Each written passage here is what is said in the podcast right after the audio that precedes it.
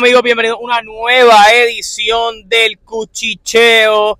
obviamente eh, podcast expansivo de lo que es nuestros programas de trasbastidores, el calentón y obviamente el cuchicheo. El cuchicheo donde usualmente tocamos otros temas que no tienen que ver nada con el mundo de la lucha libre, pero ustedes saben que nuestro contenido principal es de lucha libre y donde nos puedes conseguir con ese contenido, además de en esta plataforma de podcast donde estamos subiendo casi todo nuestro contenido del canal. Ya hoy en la más tarde, cuando usted escuche este podcast, eh, debe estar arriba ya lo que fue la entrevista con el Mesías Ricky Bandera y lo que eh, fue el post show de Monday Night Raw.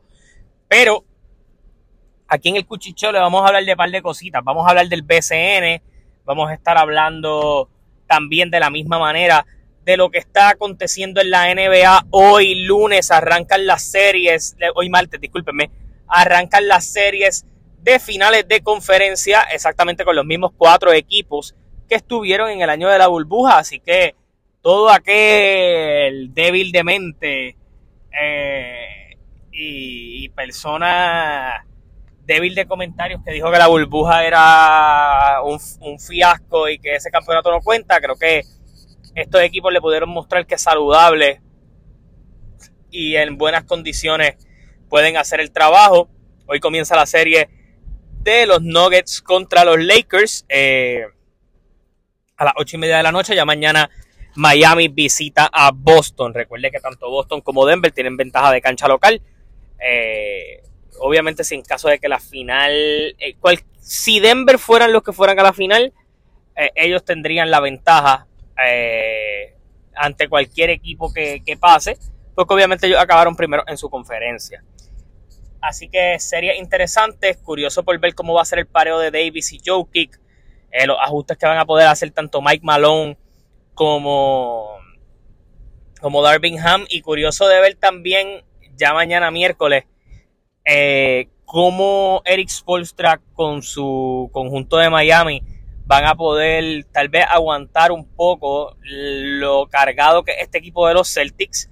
Ellos no tienen un equipo tan cargado pero creo que Eric Spolstra sabe cómo mover sus fichas, así que eh, vamos a ver si Eric Spolstra una vez más eh, vuelve a ser este gran maestro de ajedrez que logra hacer y, poner a, a, Masula en su sitio en términos de pues el coaching, considerando que para mí eh, Joe Masula pues es un coach que necesita encontrar su identidad y su propia falta de identidad como coach es la misma falta de identidad que transmite a su equipo.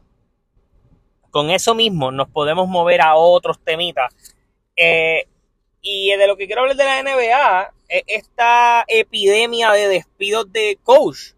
Si usted recuerda, al finalizar la temporada, el primer coach despedido fue Nick Nurse, eh, aunque pues durante la temporada eh, despidieron a Steve Nash y ese tipo de cosas, y también a Stephen Silas, que era el coach de los Houston Rockets, y Mudoka, eh, coach que básicamente en su año rookie llevó a Boston a las finales, eh, llega a este proyecto de Houston que tiene unas muy buenas posibilidades de tener el primer pick en, en la lotería para obviamente tal vez escoger a Víctor Wembayana, que se espera que es un talento generacional y además de que se espera que haya un draft bastante completo así de, buenos talentos. Así que Houston está en una buena posición, además del rumor de que Harden obviamente pudiera eh, regresar allí. So, hay varias cositas interesantes para ese proyecto de Houston.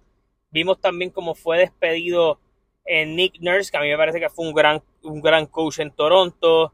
Eh, ganó campeonato con ellos. de alguna manera u otra, pues ya las piezas no daban para más y querían pues, darle un respiro a este proyecto. Hay que ver qué van a hacer este verano con ese proyecto, así que hay que estar pendiente con eso. Pero Nick Nurse suena como un gran candidato a encontrar trabajo en la NBA próximamente. Y obviamente, eh, de los eliminados en playoff, ya pudimos ver cómo el primer despedido fue eh, Mike Budenhauser de los Bucks, que obviamente se esperaba hace unos años atrás que fuera despedido. Ellos se mantuvieron, ganó el campeonato. Eh, y este año, pues básicamente se cansaron ya de él. Creo que ellos piensan que el equipo necesita unas nuevas cosas. Este equipo de los Bucks tiene más dudas que respuestas. Tú tienes un Chris Middleton que tiene una opción de jugador que puede aceptar, pero que si él decidiera pudiera salir a la agencia libre. Un Brook López que es agente libre. un Drew Holiday que le quedan dos años de contrato, pero que está a veces pensando en retirarse. So, el coach que vaya allí tiene unas opciones bien extrañas y obviamente, a mi entender, si Giannis no gana este próximo año, no me sorprendería que quisiera salir del proyecto. Así que la situación en los boxes es bien difícil para el coach que acepte este reto. De la misma manera, cuando usted se mueve hacia el otro apartado, los Phoenix Suns sacaron a Monty Williams. Monty Williams ha sido, fue gran artífice de todo lo que estuvo pasando en Phoenix. Creo que Monty no fue el responsable de, básicamente la debacle de, de Phoenix, simplemente entre las lesiones y ellos no tener unas piezas de banco que pudieran hacer ajustes, pues ya no había más ajustes que Monty Williams hacer, así que tal vez ellos lo sacan con, con de traer un coach que tal vez sea más atractivo para ciertos jugadores y que pues les dé una revitalización a este, a este equipo. Tal vez para hasta arreglar cosas con Ayton en caso de que él no se de, de que no pudieran encontrar un equipo para donde tradearlo. Y el más evidente, el más obvio y el más necesario, Doc Rivers. Doc Rivers eh, sale después de tres años en Filadelfia, tres años de resultados decepcionantes. Eh, si usted recuerda, Filadelfia ha sido eliminado, ha llegado a semifinales de conferencia en todas las ocasiones eh, en los últimos tres años. básicamente llegaron este año, el año pasado con Harden no lucieron bien eh, y fueron eliminados. Este año también después de tener ventaja de 3 y 2 fueron eliminados. El año de la debacle de Joel Embiid y Doc, Rivers tirar culpa a todo el mundo, eh, que fue el año que Ben Simon se fue, pues, pues perdieron con Atlanta. So que este equipo está llegando a su techo. Vemos un jugador, Joel Embiid, que muchas ocasiones no se hace responsable de sus juegos malos o de sus malos performances. Prefiere echar la culpa a otro y eso a mí me encabrona personalmente, pero sí, eh, avalancha de despidos ciertamente en, los coaches, así que va a ser bien curioso ver estos próximos equipos cuando terminen de armar sus piezas con nuevos entrenadores y que le pueden sacar a estos equipos, porque gran parte de los equipos que han despedido a sus coaches son equipos en buena posición, Filadelfia, Milwaukee y Phoenix. Nos vamos al BCN, se espera que Ron Dyke Hollis Jefferson haga su debut hoy. Tony Bishop pues ya fue dejado en libertad de alguna manera u otra. Hay cuatro equipos interesados de él en, el, en, él en el BCN. Pero eh, San Germán está a la espera de ver si él quiere jugar como el tercer refuerzo para la etapa de playoff. Así que eh, todo está en manos de Tony Bishop en estos momentos eh, dentro de lo que es el mundo del BCN. cuando usted viene a ver, hay varias cositas pasando en, en el BCN regresaron los juegos eh, y obviamente eh, hoy Ronda de Hollis Jefferson hace su debut, juegan eh, como local recibiendo a los, a los indios de Mayagüez, juego interesante. Quebradillas visita a Ponce y Fajardo visita a los gigantes. Todos los juegos van a ser transmitidos por YouTube a las 8 de la noche. En el día de ayer, eh, los Mets de Guaynabo dieron una paliza a los Osos de Manatí con un tremendo juego de Gary Brown con 22 puntos, 3 asistencias, 7 rebotes, 75% de field goal, solo en 25 minutos. Es gran trabajo y gran gesta de lo que hizo Gary Brown ayer. Eh, también Arecibo derrota a los indios de Mayagüez. Eh, esto pone el récord de Arecibo 13 y 9 sobre Mayagüez, que tienen 10 y 13. Paris va sigue con gran momento, 26 puntos y 8 rebotes por el lado de los indios, Shandu Brown eh, eh, hace 28 puntos.